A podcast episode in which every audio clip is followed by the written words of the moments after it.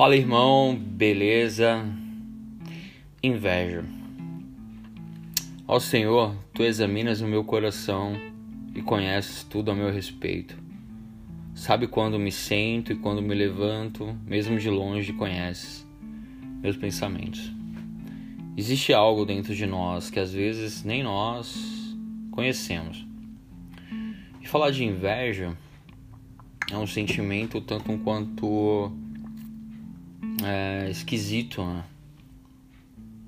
Então é, eu vejo que as pessoas elas se comparam, né?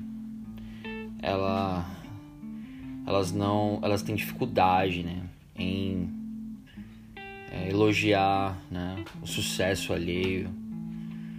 Então, quando você olha para uma pessoa e diz eu conquistei isso aqui, olha no olho da pessoa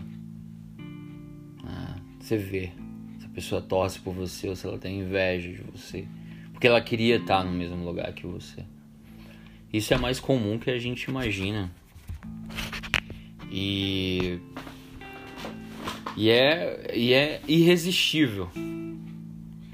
E é. É perigoso até esse sentimento de inveja.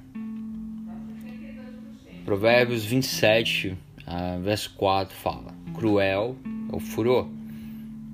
Olha só, pessoa furiosa, pessoa cruel, né? Impetuosa é a ira, mas quem pode resistir à inveja?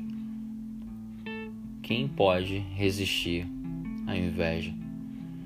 Então a comparação é dor. Cada um ela tá num estágio, num nível diferente. Então a pior coisa é você se comparar.